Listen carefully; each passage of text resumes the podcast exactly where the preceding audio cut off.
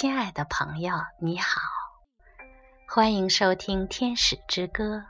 很高兴今天能和大家一起欣赏泰戈尔《吉檀迦利》第八十一。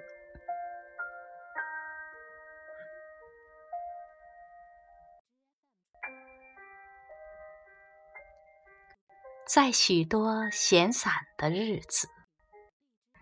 我痛惜着虚度了的光阴，可是啊，光阴并没有虚度我的主。你掌握了我生命里寸寸的光阴，你潜藏在万物的心里，培育着种子发芽。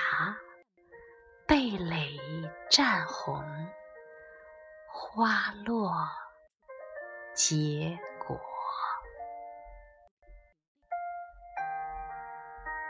我困乏了，在闲榻上睡眠，想象一切工作都已停歇。